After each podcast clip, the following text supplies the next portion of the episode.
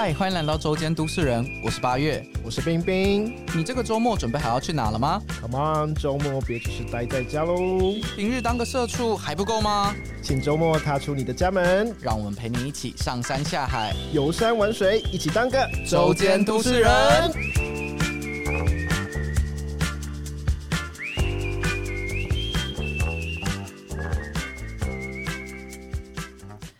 嗨，欢迎来到周间都市人，我是八月。我是冰冰。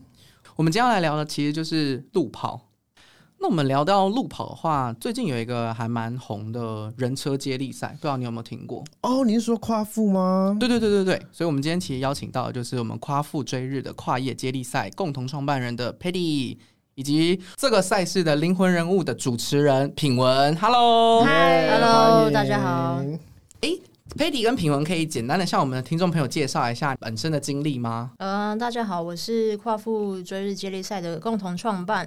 然后也是四个特运动行销公司的执行长。本身就是念相关科系啊，其实从大学到研究所六年，其实都是念呃运动管理相关的部分。然后毕业之后，就是自己算是创业来做行销公司。对，那创办这个跨富这个赛事，其实也是因缘际会。当初其实客户找我们来，希望有一个赛事的承办。那我们去帮他规划了一个用接力的方式来完成，算蛮特别的赛事啊。那这赛事怎么进行？等下我们接下来可能节目上面也会讨论到。对，所以呃，在运动这个领域里面，也大概将近今年是迈入第九年。第九年，对对对，从事这个相关相关工作第九年，就不只是像是路跑活动，然后像是一般的运动的相关的活动，像呃运动会啊、企业家庭日啊，然后还有可能政府单位他们的，比如说篮球赛啊，就是都是我们公司在做的一些业务范围啦。对，所以本身就是一个从呃念书到工作上面都是一直走在同一个领域上面的。嗯，经验老道的大前辈。没有没有没有而且是学以致用。对，对对对对。哇，我就是一个不学以致用的人。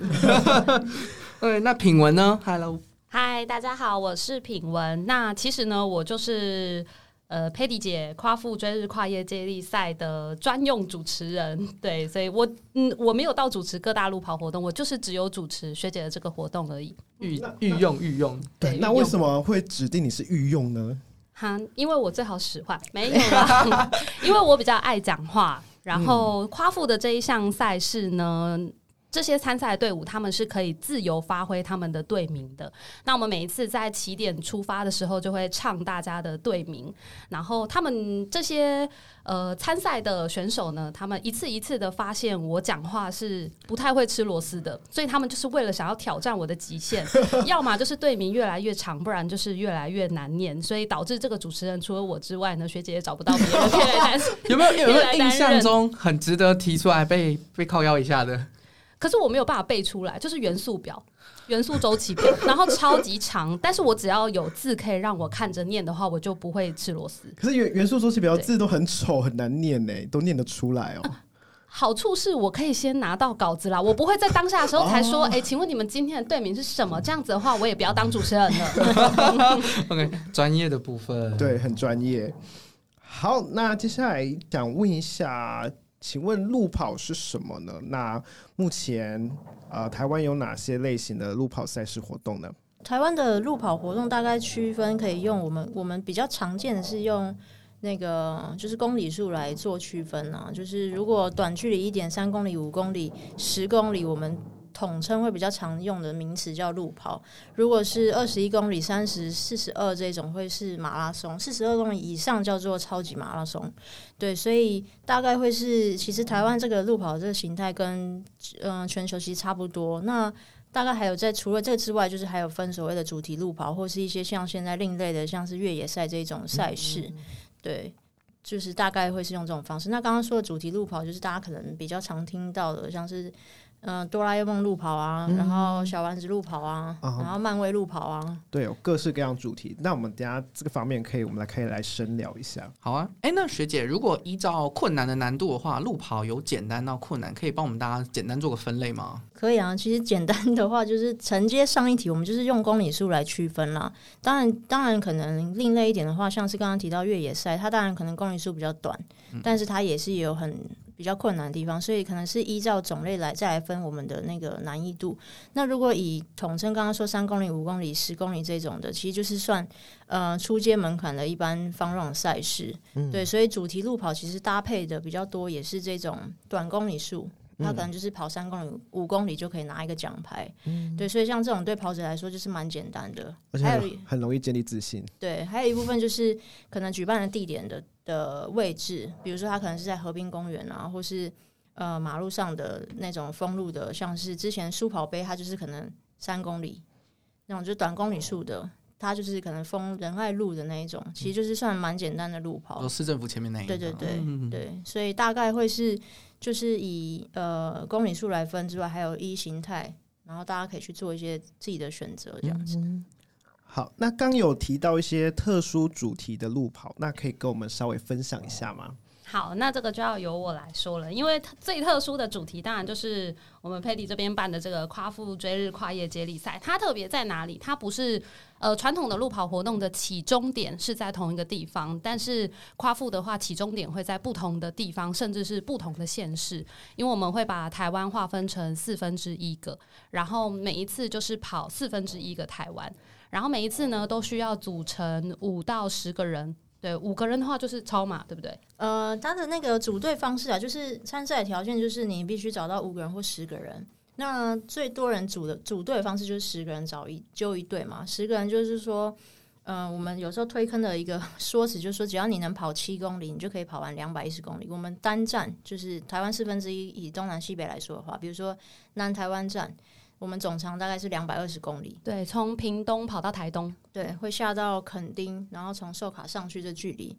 那怎么说跑七公里你就可以跑两百十公里呢？因为我们用接力的方式，然后一棒是七公里接一次，接七公里接一次，七公里接一次。所以十个人的话，两百多公里总共有三十个接力区，然后我们可以把三十个接力区分成三轮，就是第一轮就是一到十棒，就是十个人一定会跑到一次。第二轮就是二十一到呃十一到二十棒，嗯。对，然后十个人一定也会在，每个人也会再跑到一次。对，第三轮就是二十一到三十磅，每个人也会再跑到一次。那所以，呃，每一次当中，我们就是跑七公里、七公里、七公里。其实两天一夜赛事当中，我们一个人可能只跑二十一公里，就是大概半马距离。所以很多初学跑者其实蛮能接受这样的一个形式，对，跟这样的一个距离。因为，因为我其实我只要跑七公里，但是我轮到我下一次的时候，可能已经是。过了五六个小时以上，其实也都充分休息之后，会再继续跑。对，所以这是我们比较跑者常见的推坑的方式。是。那除了这个之外呢，我们这个赛事中途是没有补给站的，就是这些跑者他们需要自己有一台补给车，所以他们不是只有在跑步的这十个人而已，他们还会有一个司机。对。一一到两个，或者是很多眷属，对对对对对，然后就是来帮忙开车，然后完赛，对对啊，那个完赛证书呢，你是可以要求多申请完赛证书，是专门给司机的，就是连那个司机都可以得到一张完赛证书。那除了就是这个很特殊的活动之外呢，我们还有一个很特殊的东西，就是我们的奖牌。我们每一次的奖牌呢，就是四分之一个台湾，所以你要跑完一整圈的台湾，你才可以拿到一个完整的台湾奖牌，这个就叫做大满贯。所以会有很多人是为了要追求得到一个完整的台湾而来参加，持续的参加我们夸父的赛事。那当然，我们也是有在创新啦。每一年的台湾都是不一样的，呃，台湾的形状是一样的，只是讲台的样式不一样。对对，拼法可能那个拼图的形状不太一样。对，拼起来都是一个完整的台湾。那当然也会怕大家就是台湾本岛跑腻了，所以呢，我们后来呢还有再多开发了外岛的赛事，就是包含包含金门跟澎湖都有去跑。所以大家的拼图除了台湾本岛之外呢，还有外岛的这个拼图。嗯，那听起来这个赛事其实也蛮适合啊刚接触路跑的人，对不对？因为他其实每个人只要负责七公里，中间也呃有充分休息的时间。对，而且都有队友，大家会互相鼓励，你就不是只有一个人的事情。真的，因为有时候像我们在跑路跑活动的时候，真的是一个人。在在跑，然后又有那个压力的一个人的武林，而且一个 对一个人的孤单，心情会越跑越差。对，这个是一个很棒的团体活动，对，非常推荐大家可以来试试看。那除了我们刚刚讲的夸父的这个赛事之外，那有什么其他特殊主题可以跟我们分享一下吗？特殊主题其实台湾现在流行的就是。这几年比较流行是越野赛啦，可是它是比较偏，可能有一点点门槛。然后再来就是会有一些可能特殊主题，像刚刚前面提到那些呃跟卡通漫画有关的啊，然后像漫威这种英雄路跑的很多，对，其实也是蛮多跑者蛮蛮喜欢的啦。对，也是蛮多呃平常没在跑步，看到这个活动，人家一揪就会去报名的那种。我记得我还蛮多年前就有跑过 Color Run 啊，彩虹路跑啊，嗯，马的荧光路跑啊。对，我单纯都是因为好像很有趣，然后才对跑的。啊，不然就是赠品很吸引你，对对不对？对对对对对对对，好肤浅哦，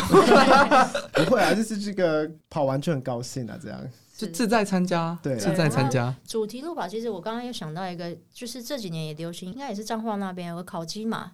烤鸡，它就是它就是完赛里每个人会有一只鸡，然后沿途路上所有的补给品都跟烤鸡有关系。是不是还有一个宜兰的咖喱？对，咖喱路路跑，对，咖喱路跑它它也蛮有特色，就是它的沿途路上啊，补给站会让你去收集材料，收集红萝卜啊、马铃薯啊，然后到终点的时候就是给你咖喱酱，然后就是 直接在终点煮咖喱。这个就是咖喱品牌他们办的路跑，对，哦所以其实路跑活动对于嗯、呃就是企业来说，其实它也变变相变成一种行销的方式了，对对跟自己的客群去做互动，对对，所以路跑已经变不再像是单纯的运动，越来越有休闲的意味了应。该越来越有美食美美食展的感觉。以后就可以来办一个夜市路跑。我觉得可以耶，我们每次都在节目上举一些很奇怪的例子。搞不好真的会有人实现它。关于路跑啊，我记得我以前也有参加过像类似夜跑团的活动，就是我记得那个时候，我记得我那时我我是住乡下的地方啦，然后连我们那种乡下地方都有那种。呃，自发性组织的这种夜跑团，所以那个时候其实路跑是一个非常盛行的活动。那其实现在好像也没有在听说有很多这种夜跑团的这种形式，各地都有夜跑团对啊，对啊，对啊，好像有点示威了。那依据您的观察，理解是正确的吗？或者是说，为什么会有这样子的现象呢？呃，其实其实没有错啦。然后路跑会开始盛行，其实也是回归到我们台湾的一些相关政策嘛。当然，周休日开始之后，大家对于周休二日的安排，加上休闲娱乐的安排，那以往可能比较常见，可能早期台湾是脚踏车的一些自行车赛事多，嗯，对。但是自行车可能相关装备也要有一点点需要。花很多钱的地方，要买脚踏车，你要买车鞋、车库、车衣等等之类的。那后来渐渐开始就是呃，路跑开始夯，是因为它进入的门槛低，对跑者来说，呃，对参与者来说门槛低，对于主办单位来说，它门槛也低，因为它的可能举办的形态来说也比较容易。有时候三公里、五公里，我就把大家一公园包起来，我就可以办一个赛事。成本比较低的意思。诶、所以那个时候也让很多主办单位可能就是有有确实有赚到钱啦。刚开始的时候可能有什么马卡龙路跑啊，啊，对，然后到一个补给站吃一颗马卡龙，对对，然后就是有些特色的路跑啦，马港路跑这些等等的，就也让这个路跑风气在二零一二到二零一四年间是爆爆爆炸式的成长。嗯，那其实一直到一八一九年那时候，马拉松参与人口开始慢慢慢慢下降，其实这个数据都有。对，那下降原因一部分也是。刚才其实那个冰冰有提到，就是像这些夜跑人跑团，可能在我们这个马拉松活动开始爆炸式的时候，这些跑团可能就成立。像之前可能有安平夜跑团啊，嗯，对，然后可能像台北这边有些街头路跑啊等等，就是一些跑团。那成立之后，然后可是大家就是一窝蜂，其实台湾就是类似像葡式蛋挞效应嘛，有时候就一窝 啊蜂，对，一窝蜂一下，然后后来可能慢慢慢慢就解散，大家可能周休又有其他自己的安排，对，所以像我知道像安平夜跑，他们其实也解散，嗯，对，其实就是一个一个这样会有会有低峰会有高峰的时候了。那所以确实的确是这这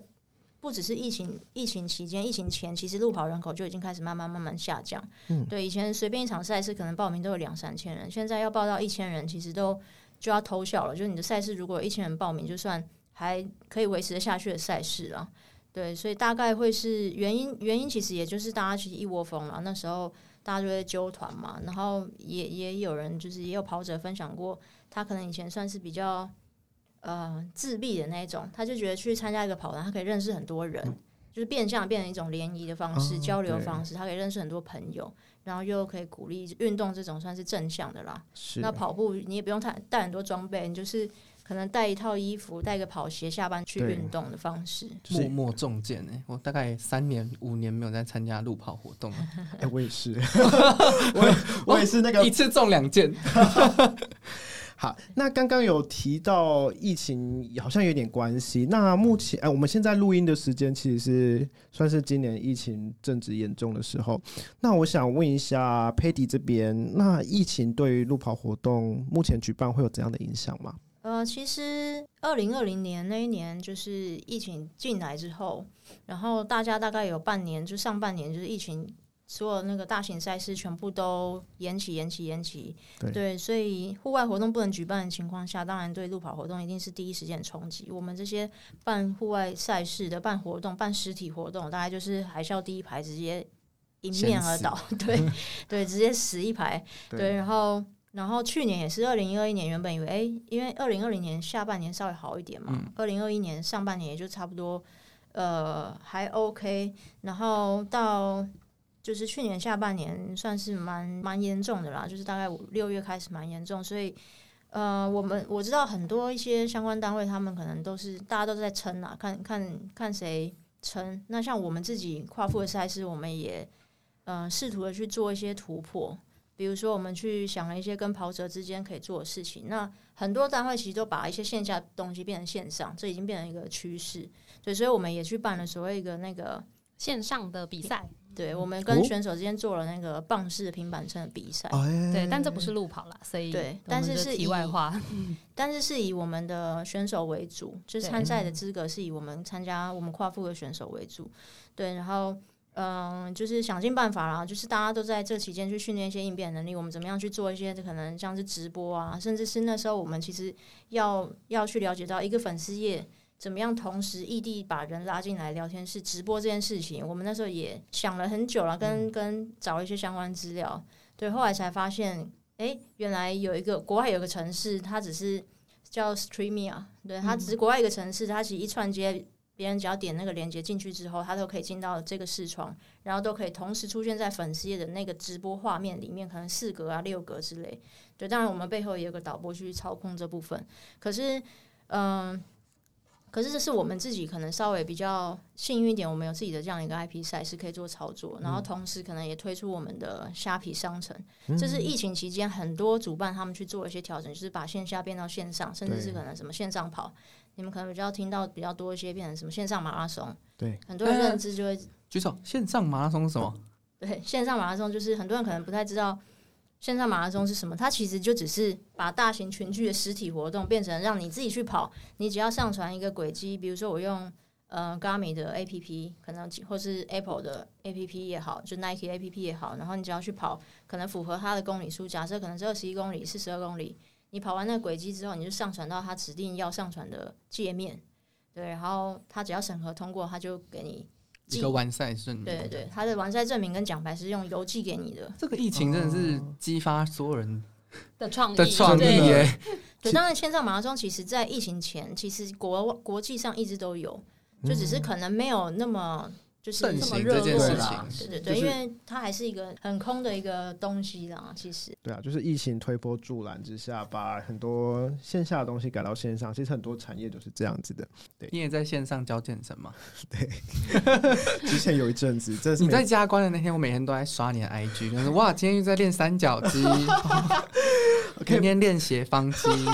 对啦，以前就是对啦，对啦，对，大家大段辛苦了所。以其其实可以补充一下，就是刚刚有提到为什么那个疫情后路跑人口也会降低一些原因是，大家可能会觉得，哎、我其实疫情的时候都关在家里，我的休闲娱乐假日我可以变成室内运动，然后我也可以变，可能有些人就其实已经培养了其他的兴趣，其实这户外活动他可能就已经不是他非必要一定要去参与的事情。所以是对连生活形态都慢慢转变了。对对没错，毕竟疫情也拖了两三年了，对，对大家生活形态都慢慢在转变。那我这边有一个问题想帮听众朋友问一下，就是现在好像有规定，像是去夜店什么都要打两剂疫苗才可以去嘛，对不对？那我想问一下，在路跑的活动上面有怎样的应变措施吗？像是呃打疫苗这方面有相关的规定吗？有，其实从那个其实路跑有个台台北就是有个指标的赛事，就是台北马拉松嘛。从以前 ING 路跑开始，它其实也办了十几年。对，可能你们还很小的时候，对，呀样，对，还很小的时候，我们就是那个起早要去那个 当工作人员的时候，四点要到现场帮忙记录那些那个赛事。其实台北马拉松蛮幸运，在二零二零年跟二零二一年都在十二月，它十二月举办嘛，都算蛮幸运都，都可以如期举办。尤其二零二零年那时候是几乎全台湾没有什么大型赛事，全球也是，它算是少数可以办到万人的赛事。对，那嗯。就是条件就是设的比较一些严苛啦，像是单一出入口啊，然后体温量测这些等等照做以外，今年呃去年开始，二零二一年开始就是去做所谓的疫苗缴交证明，对它的条件就是你你需要可能呃在几月几号前去上传你有疫苗缴交的证明，嗯，然后才能把物资寄给你，就是小黄卡的部分，对对对，就可能跑跑步的那个物资才会寄给你，不然你就是要活动前三天你要去他指定的地方领取物资，然后。有些人真的不想打疫苗嘛，他可能就是去快筛，所以就是可能三前三天快筛证明。也可以，对，也可以，对，所以呃，到今年的二月十三的那个扎达马拉松也是同样状况。那因为现在有那个嘛，那个新的病毒 Omicron，对，它可能就是变成是加增加，变成是要打三剂的疫苗，对对对，所以就是我们自己可能。同行也在说啊，这一定是变成未来趋势，就是疫苗接种卡这件事情，到处需要去做一些出示啊等等证明。对对对对，所以呃，各位听众，如果以后想参加这样的赛事的话，可能还是要先打一下疫苗比较好。对，这个呼吁是可以的吧？可以啊，可以啊，以后出门就是身份证、健保卡、疫苗卡了，三个。现在现在是有电子卡。哦，对，大家可以健康护照嘛？对，大家可以去申请一下，好像会比较方便一点。对对对。如果听众朋友从来没有参与过任何的路跑活动啊，有没有一些推荐的赛事可以让这些纯新手们来去参加的？如果说是真的很初学初学的啦，所以之前蛮多最入门的，有一部分就是那个书跑杯，那就是台北、台中、高雄都有办，它很它很便宜，它报名费只要一百块。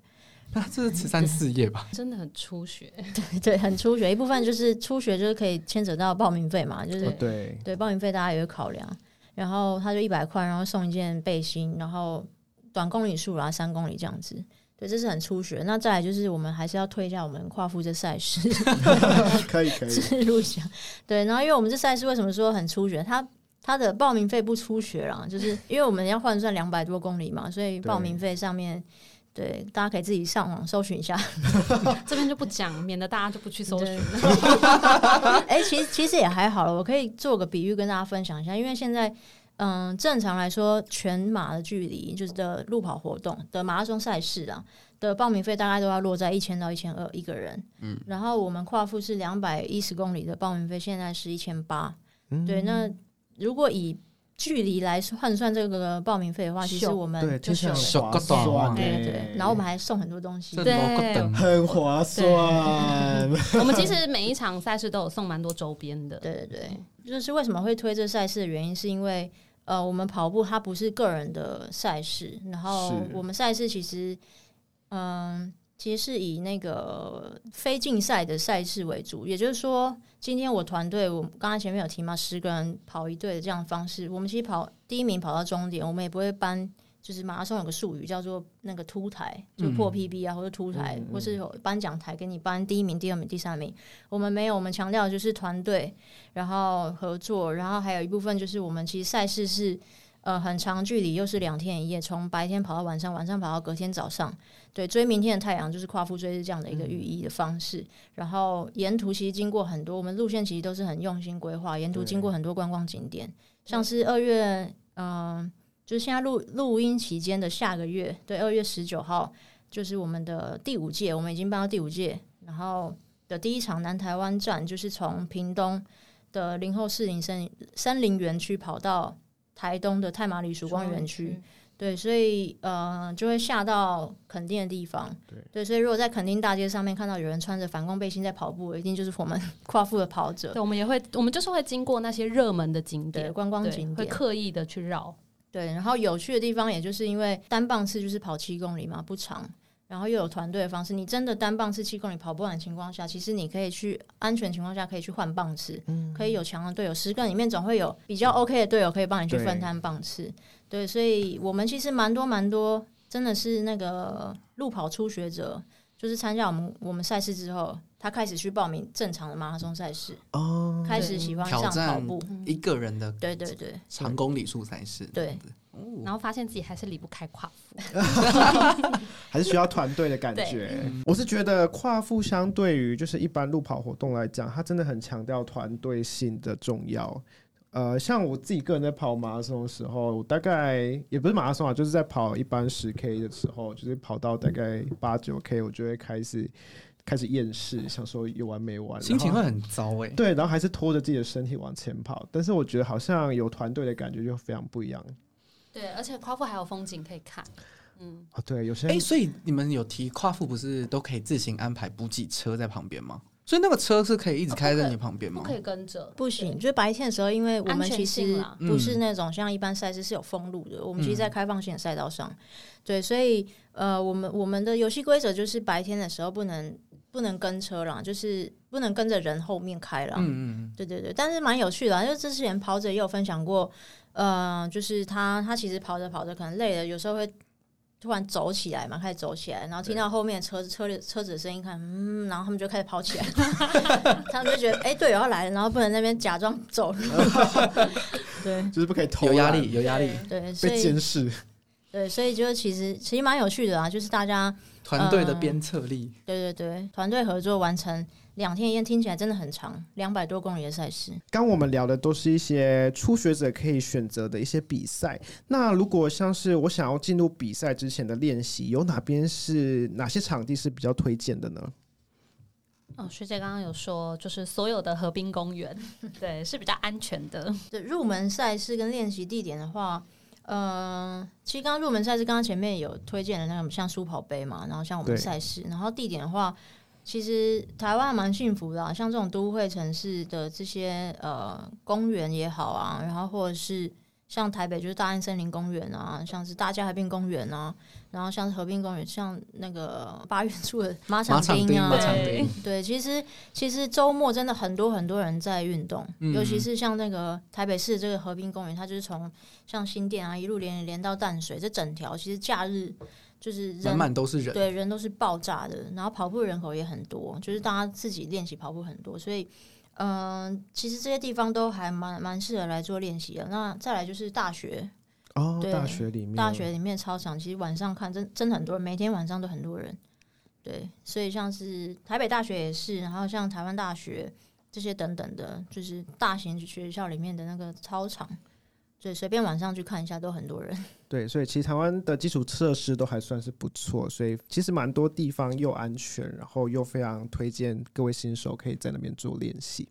诶，那我们这边刚刚聊了还蛮多运动相关赛事的嘛，那有没有推荐？比如说，如果新手他真的想要，比如说我们已经真的踏出门了，自己去大家和平公园练习，自己去一些学校的操场跑步，想要验收一下自己跑步的成果的话，他们想要多多了解哪里有一些路关于路跑的活动消息，可以去哪边呢、其实台湾在这块上面还做的蛮完善，尤其在呃二零一一、二零二一、呃二零一一到二零一二年的时候，其实台湾有成立一个运动媒体，叫做运动笔记。嗯，对这个平台，它其实就汇整了所有台湾相关的路跑、马拉松的赛事。对，所以里面不只是会有所谓全台湾的赛事列表以外，它其实像是一些周边的呃，我们路跑佩戴的这些装备啊等等之类，它其实都有介绍，甚至会有一些开箱文啊，然后或者是一些分析，它可能这个跑鞋是怎么样，那一家跑鞋是怎么样，然后也可以统计，诶，台北马拉松穿最多跑鞋是哪一家，它也都可以都会有一些相关这种文章可以看。对，所以想要去了解，就是整个台湾或是离自己家里比较近的赛事是哪一些，或是我想要跑。就是专门跑可能短公里数的赛事，其实都可以从上面，它会有一些搜寻的一些方式，对对对对，分类可以让大家去做选择。对，那另外一个其实比较老的一个界面叫做跑者广场。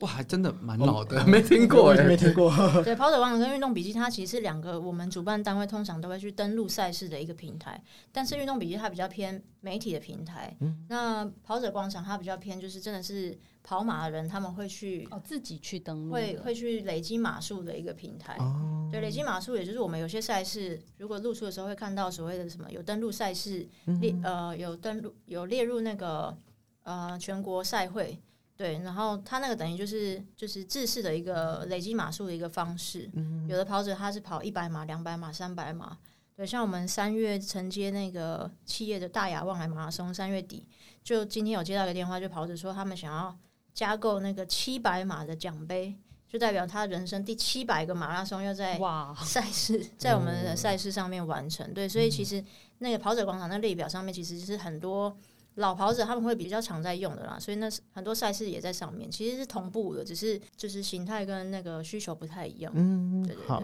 那所以，其实我们以我们刚刚聊天的内容或或问的问题，都可以在运动笔记上面找到，对不可以对？就帮他们打了一下广告。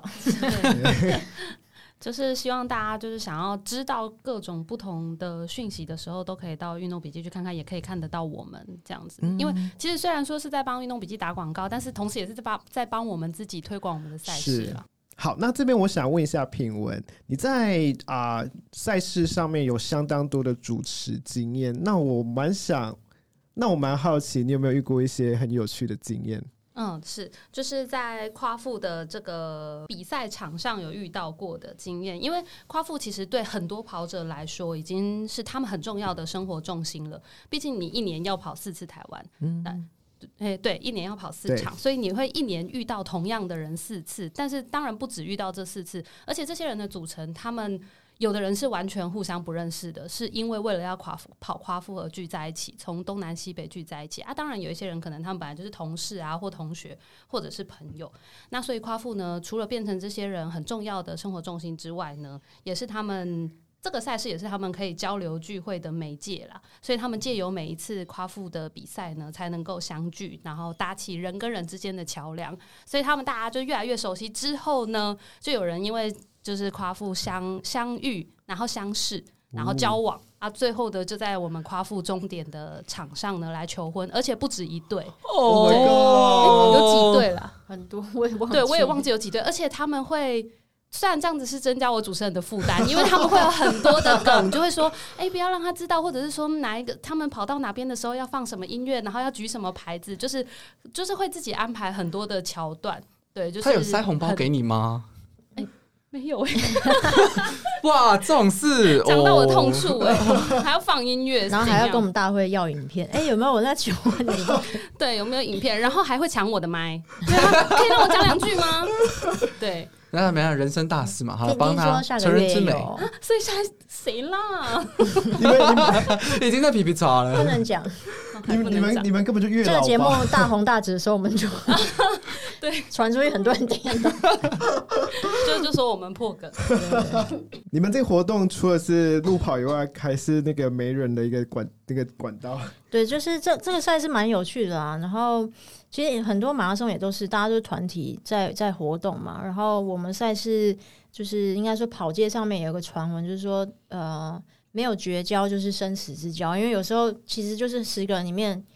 我真的要找到十个可以跑步一起跑步的朋友很难，有时候真的是不认识或是网上揪来的，所以大家的一些合作默契真的是在两天一夜当中发生很多有趣的事情啊。有的就是可能诶，他跑到街区上面跑者他补给车没有来，他在那边等了一个小时，可能大哭，有发生过？是不是不是补给车掉到水沟那一次哎，不是不是，对，我突然想要补充一件事情，我跟我的前前任也是因为路跑，然后我没有等他，然后我们大吵完之后分手的。对，就是没有绝交。哦那那你们就是绝交的，绝交那我们就是属于绝交的那一种。对，所以就是还还蛮有趣的啦，赛事有各种各哦对，所以要呼吁各位观众朋友，有缺另一半的话，欢迎来跑夸父哦。对对，的确。然后因为呃，其实为什么会在一起？其实是之前有女生分享过啊，就说两天一夜当中一定会有晚上，就是大半夜，可以想象。我们叫跨夜接力赛，就是你可以想象半夜一点、两点、三点、四点、五点，这是这种我们在睡觉的时间都一直有人在跑步。哦对对，我们是没有停的、哦，就是中间没有，虽然有轮流休息，但是赛事是一直持续在进行。然后，然后对于女生来讲，她一定会有卸妆的时候、洗澡的时候，对这个蛮好考笑。验也就是一个考验爱情的运动。对，所以就是当一个男生看过他的，所有最丑的样子，对，对所以他就是哎、然后还能接受在一起，就是真哎爱对对对，所以真爱之旅，对，蛮有趣的，蛮有趣的。好，所以各位有缺另外一半会想找爱的，可以来欢迎就来跑夸是夫。好，那最后啊、p a d d y 或是品文，你们有想在这边宣传一下你们之后的赛事或活动吗？好，那我这边帮 Paddy 宣传一下哈，因为我们这个节目是预计在三月的时候会开播嘛，所以我们好差不多，那我们就宣传四月的活动，嗯，可以哈没问。题。好，我们四月的活动呢，同样也是夸父追日跨业接力赛，那就是外岛站，很特别的外岛站澎湖。所以如果你觉得你很担心你没有跑过台湾的东南西北，那你就去澎湖跑跑看。而且澎湖就是风呃风大，但是很顺，是跑起来应该是很舒服的四月应该啊，四月不风大，对，因为我们之前是三月跑，对，风超大，然后我们的那个箭头整个被乱吹，然后我们的那个跑者都乱跑者就？跑到民宅里边。私闯民宅，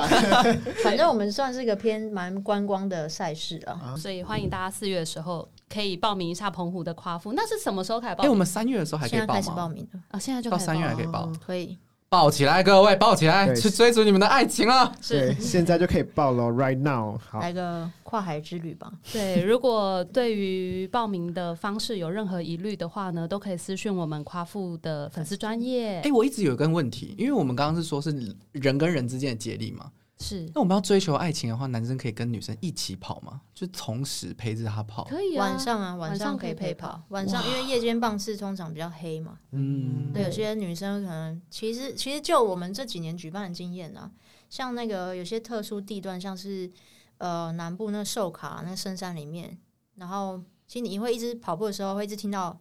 海的声音，可是你看不到海在哪里，可就会很恐怖。对，就会很恐怖。下一秒浪就要打上来。对，但是但是呢，跑这种棒次最多，我们通常是建议男生跑，可是我们自己观察，跑最多就是女生，都是女生在跑。对，所以是哦，对晚上棒是因为女生不喜欢晒太阳，她们都想要跑晚上棒。她们想要漂亮跑。漂亮跑，对，所以大白天这种晒太阳全部给男所以生跑。晚上夜陪跑的男生也会比较多。对，也会比较多。对我们很贴心啦，我们晚上都特别安排可怕的那种地段。我记得澎湖在晚上的时候跑那个全部都是树，那个树超级密集的一个公园，哪里呀？有啦哦哦哦，对不对？那个跑进去全部两排都是树，很可怕欸。有有。这听起来好像那个大学不是有一些宿营活动，吗对夜教，啊，对对对对对，不会，很有趣，因为那个就是你的你的队友一定都会陪着你啊。当夸父还要当媒人呢、真的好，下次帮你们两个报名。谢谢。谢谢。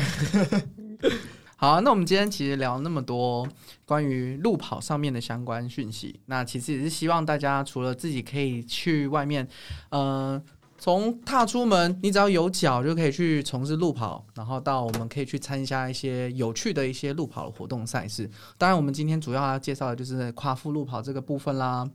如果有喜欢，然后有兴趣的话，也可以到夸父路跑的活动网址去参观。那今天非常感谢 Paddy 还有品文，谢谢，我们下次见，拜拜。拜拜，谢谢。